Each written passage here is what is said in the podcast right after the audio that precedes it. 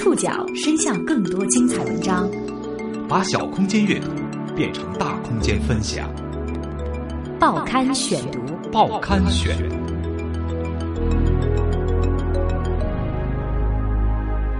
把小空间阅读变成大空间分享，欢迎各位收听今天的报刊选读，我是宋宇。今天为大家选读的文章综合了《中国青年报》和《博客天下》的报道，将和大家一起来说说雾霾。雾霾这两个复杂的汉字，如今成功的介入了大多数国人的生活。二零一四年的北京马拉松，也因为雾霾被戏称为用生命在赛跑的比赛。北京今天的天气严重污染的程度，这是我今天换的一个白的，然后这是跑完的效果。就整个口罩都已经都黑了。中国雾霾纪元自二零一二年开始，雾霾三年，除了带给人们会呼吸的疼，中国政治、商业和人际也在被这个闹心的东西慢慢的改变着。报刊选读今天为您讲述雾霾第三年。十月十九号，一年一度的北京马拉松如期举行。三万人参加了这次马拉松，与以往不同的是，今年的北京马拉松不再有蓝天白云，不再有活泼欢笑的跑马者，取而代之的是能见度不足一百五十米的雾霾天，四百二十的空气污染指数和一群。不敢过多呼吸的参与者。这里是北京马拉松的半程的终点。北京今天的天气并不尽如人意，可以从我手上的仪器表上看到，北京今天的 PM 二点五指数呢是在三百左右，为严重污染的程度。那么这样的一个天气状况，对于耗氧量非常大的马拉松选手来说，无疑是一个严峻的挑战。挺无语的，就这种天气很伤害身体。有参赛选手表示。他们集合的地点距离天安门只有不到一百五十米，可是那么大的天安门根本就看不清楚。人们可以想象雾霾到底有多么严重。来自全国各地的跑友基本上都戴着大口罩，连外国人也不例外。得有百分之七十到百分之八十的参赛者戴口罩，有的是专用的防雾霾的，有的则是各式各样搞怪的，还有戴着防毒面具的，搞得就像电影里进入毒气区那样。这是我今天换的一个白的。然后这是跑完的效果，就整个口罩都已经都黑了。它这个空气污染是这样，就是说不是说是你一天两天就能看出效果来的，它是一个长期积累。就比如说像这样的口问题，是不是它积攒在肺里，它是很难吸出去的，是不是？就是说也许它一天没问题，但是天长一久了，肯定对人有伤害的。所以我希望大家就是说能非常要重视这个问题。选手佩戴口罩和防毒面具跑马拉松。这看起来更像是行为艺术，也成为马拉松历史上的奇特一幕。本月七号到十一号，今年下半年以来京津冀地区持续时间最长、污染最严重的一次污染过程所引发的吐槽还没有停歇，这波新的雾霾又因为北马成为全世界关注的焦点。有网友在微博上感慨：“雾霾。”再次让这个北方城市呈现出一种海市蜃楼的梦幻感，也让北京马拉松赛事概莫能外。远处的天安门展现了灿烂文明古国的今朝，更让运动员们在奔跑中的英姿照片充满了戏谑、自嘲、无奈、抱怨和歇斯底里。这是国人的无奈和尴尬。每当深陷浓霾之时，一种类似黑色幽默般的情绪总会不经意的。在我们的心头荡漾。二零一四年，是雾霾盖子被揭开的第三年。我们有必要回到盖子揭开的那一刻，去看一看这三年到底发生了什么，又到底改变了什么。到十月二十二号，就是潘石屹那条引发空气革命的“妈呀，有毒害”的微博发布三周年。潘石屹可能没有想到。他拉开的是一场空气革命，在这三年里，中国人面对雾霾经历了觉醒、激愤、改变、自嘲、祈福的心路历程。报刊选读继续播出，雾霾第三年。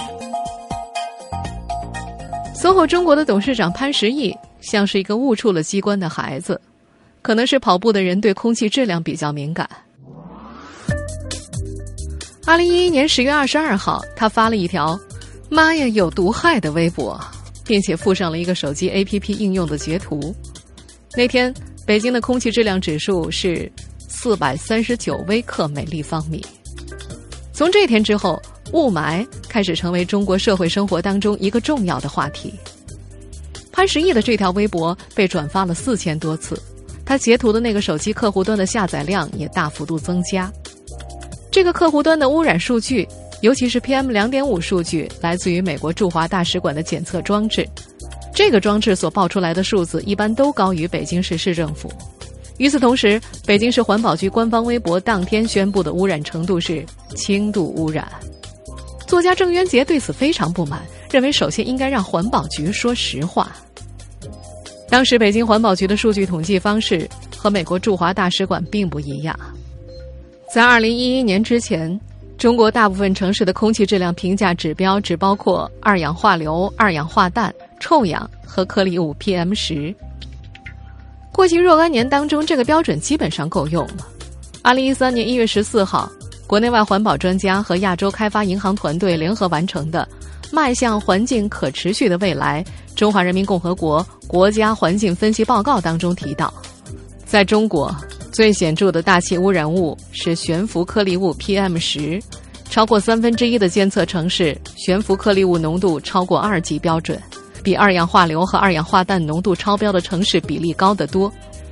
中国大部分地区的 PM 两点五浓度也很高。并成为严重的区域环境问题。在此之前，北方城市大多苦于沙尘，北京尤其如此。关于这种恶劣的天气，著名作家老舍先生下笔狠毒。在那年月，人们只知道砍树，不晓得栽树。慢慢的，山成了秃山，地成了光地。北边的秃山挡不住来自塞外的狂风。北京的城墙虽然那么坚厚，也挡不住它。寒风卷着黄沙，鬼哭神嚎地吹来，天昏地暗，日月无光，青天变成黄天，降落着黄沙。地上还有马尿、驴粪的黑土与鸡毛蒜皮一起得意地飞向天空，半空中黑黄上下渐渐混合，结成一片深灰的沙雾。遮住了阳光，太阳所在的地方黄中透出红来，像凝固了的血块。黄沙、黑土和鸡毛蒜皮基本上都可以纳入 PM 十的范畴当中。扬沙天气是过去治理的重点，三北防护林、退耕还草之类的工程，目的都是改善北京的风沙。但是研究报告当中的那句 PM 两点五浓度也很高，在北京这些机动车保有量极高的中心城市就特别的突出，更为细小的颗粒已经开始形成极端的天气情况。人们发现京津冀的雾特别浓重，和传统的雾不一样，这样的雾干裂裂的，拉嗓子。早在潘石屹那条微博发布前二十天。环保部污染控制司司长赵华林就在一次会议上提出，将尽快修改完善环境空气质量标准，将 PM 两点五纳入评价指标。此前的二零一零年，环保部发布的环境空气质量标准征求意见稿当中，细微颗粒物 PM 两点五的浓度标准只是作为参考指标放在了附录当中。参考指标就意味着它对于地方官员关系不大。一个人的升迁和称职与否，在那个时候，PM 两点五不算指标。不过，这在京津冀地区已经行不通了。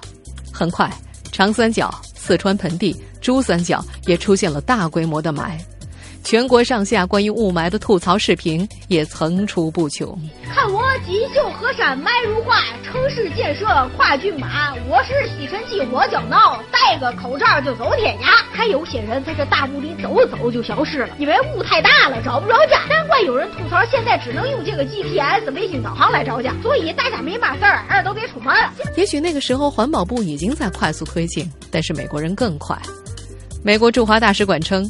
自己的数据监测仅为自己的工作人员的身体健康考虑，但是他们发在推特上的实时数据还是被许多志愿者翻墙拿回来，或者用程序抓去，出现在中国本地的微博和 APP 客户端上，对中国的环保部门来说，这是一个危机。不过，比环保部门和美国人更快的是雾霾本身。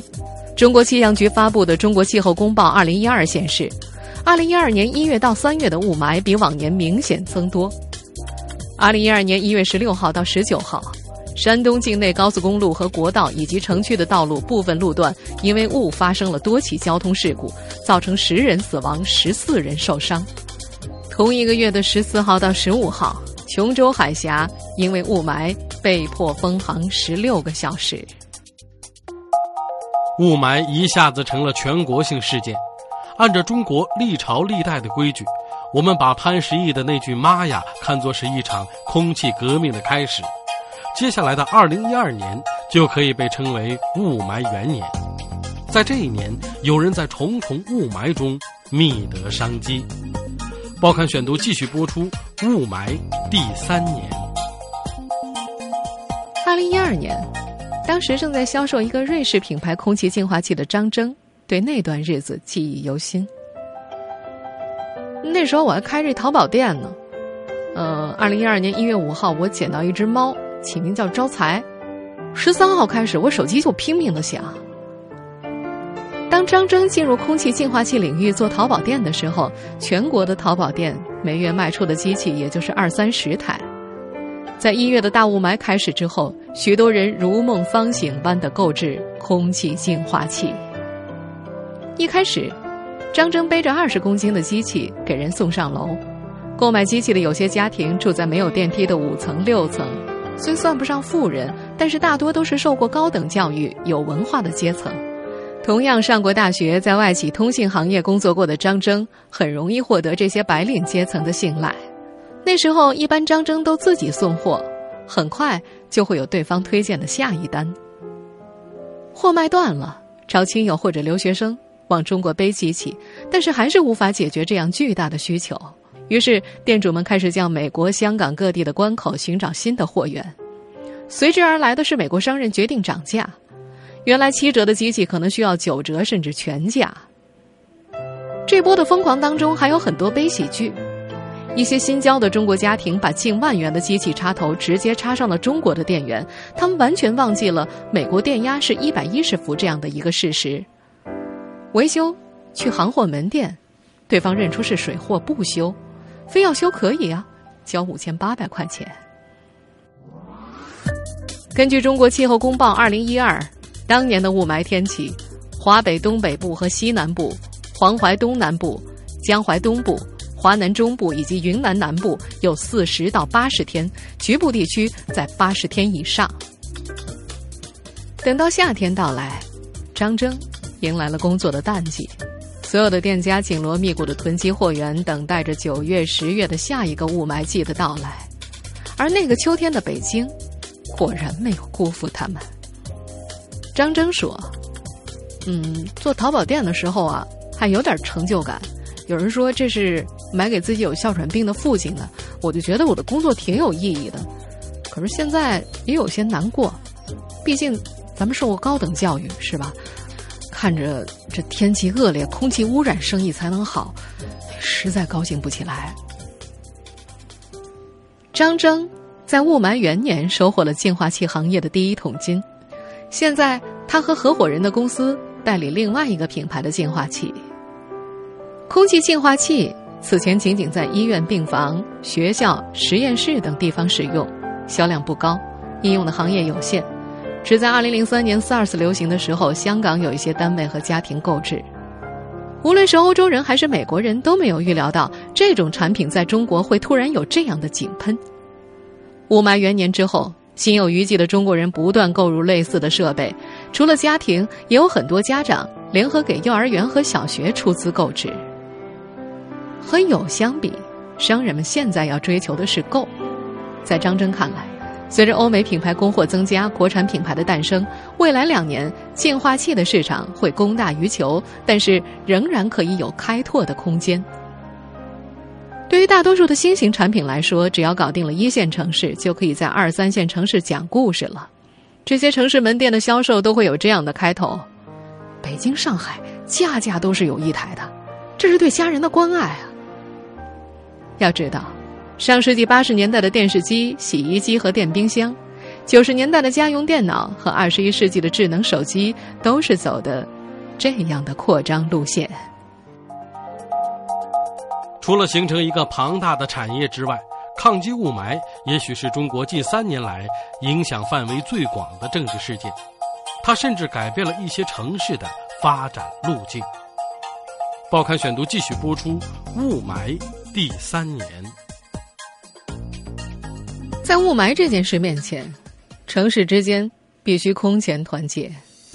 以京津冀地区为例，河北的煤炭是三地的重要污染源。截止到二零一一年年底。北京市火电装机容量基本维持在二零零八年的水平，为五百一十四万千瓦，但是周边的火电装机却从二零零六年的一万三千六百四十六万千瓦增加到了二零一一年的两万一千九百二十八万千瓦，增长了百分之六十点七。河北也在替北京转移污染企业，比如唐山就迎来了首钢。尽管它是一个沿海城市，但是唐山也在大规模的雾霾当中饱受困扰，无法幸免。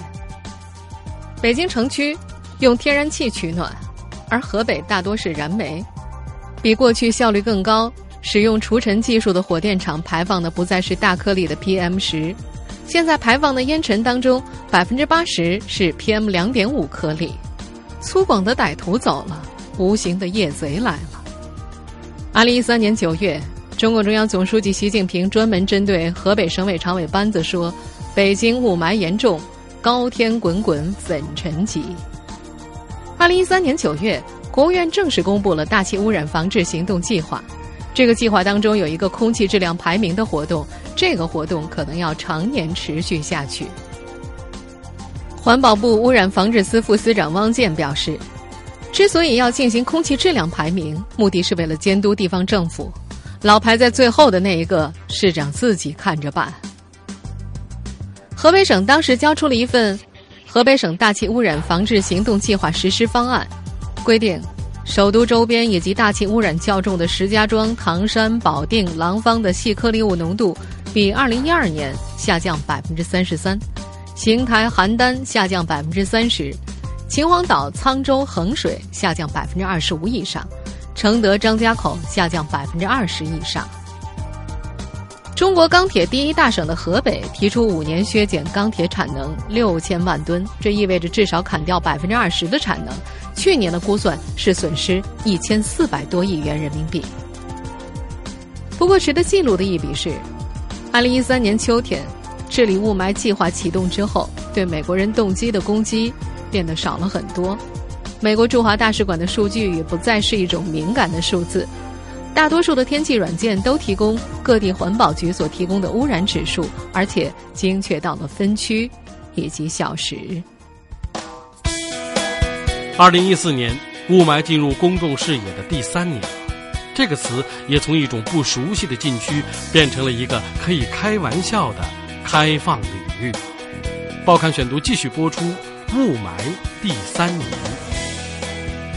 二零一四年二月十二号，国务院常务工作会议上，李克强说：“雾霾成了网上出现频率最高的词语，已经成为民生改善的当务之急。治理大气污染既与民生紧密相连，也是转方式调结构的关键措施。当前治理大气污染，重点应该放在雾霾天气频发的重点区域，突破口要放在降低 PM 两点五上。”在三月份的两会答记者问上，李克强再一次谈到了雾霾。对污染，包括雾霾在内的这些现象，先战就要铁腕治污加铁规治污。对那些违法偷排、伤天害人的行为，政府绝不手软，要坚决予以惩处。对那些熟视无睹、监管不到位的监管者，要严肃追查责任。早在二零一三年两会期间，习近平就曾经提过，在问题面前也急不得，要用生活的淡定去面对这些问题。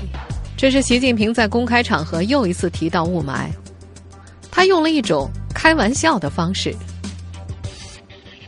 短短的三年当中，雾霾污染从一种不熟悉的禁区变成了一个可以开玩笑的开放领域。这也许是雾霾元年的时候人们还无法想象的。中国人也越来越能够理解英国人聊天的话题，谈论天气就可以谈论一天。过去在学校里没学好的乡土地理，如今可以一次性补齐。外地青年也可以通过谈论天气来迅速规划这座城市。如果你在北京。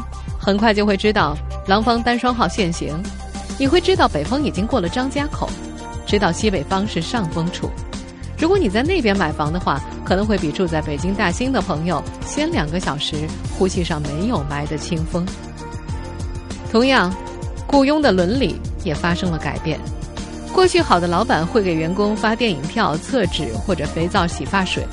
现在好心的老板会在重度污染预警的时候，让员工在家办公或者放假一天，或者是给员工的工位配备空气净化器。而各地的人们都在用段子对恶劣的天气进行解构性的自嘲。看，前面云雾缭绕啊！是啊，是不是到大雷音寺？什么大雷音寺？那还是北京。北京可是幸福指数全国第一的城市，八戒，要不你留下吧？那可不行，我还要去西天呢。留在北京就是去西天最快的方式了。我不抽烟，不喝酒，一上车就系安全带，一见黄灯我就停。雾太大，我看不见黄灯，我是被冤枉的，我没有危害新交规。不过，心酸的人们往往没有因为自嘲而放弃防护。更多的是晒戴过一天的口罩，以及防雾霾自行车一类的另类攻略，饮食方面也在其中，甚至还包括多吃木耳，因为有医生建议尘肺病人多吃木耳。从激烈的反抗到温和的嘲讽的另外一个原因，可能是雾霾元年以来互联网的变化。二零一一年冬天到二零一二年，仍然是微博活跃度最高的时期，那是真正的舆论主阵地，无论是郑渊洁。一毛不拔大师的问责，还是潘石屹的惊呼，都是一呼百应。但是在雾霾的第三年，更多人的交流会回到了微信朋友圈，这是一个熟人的空间，人们也会显得更加柔和，更加具有娱乐性。雾霾天里，朋友圈里最常见的依然是一张白茫茫的照片，题目可以是“今天的天安门”，或者是我和某某某明星的合影。在雾霾之后，有无数种可能。而这一切都发生在那句恍然大悟般的“妈呀，有毒害”之后的仅仅三年时间内。遇到雾霾怎么办？如今全国人民都知道了解决的办法，那就是等风来。几乎没有人再像几年前那样激烈的问责政府，大家暂时都不着急了，因为我们都在祈祷那一阵北风。昨天冷空气带来的风雨已经吹散了之前的灰霾，随之而来的四到五级偏北风对驱散持续多日的雾霾有明显的作用。在整夜大风的作用下，从十七号起，上海的空气污染明显缓解，北风逐渐加大到四到五级，雾霾呢也将消散无踪，天气将会恢复晴朗清晰。不过，风真的是解决雾霾的唯一办法吗？戴着防毒面具跑北京马拉松，那略带讽刺意味的画面，再次把这个问题推到了前台。就像《中国青年报》的社评所说的那样，雾霾问题不解决，戴着防毒面具跑步，就是我们的未来。听众朋友，以上您收听的是《报刊选读》雾霾第三年，我是宋宇，感谢各位的收听。今天节目内容综合了《中国青年报》以及博客天下的报道。我们下次节目时间再见。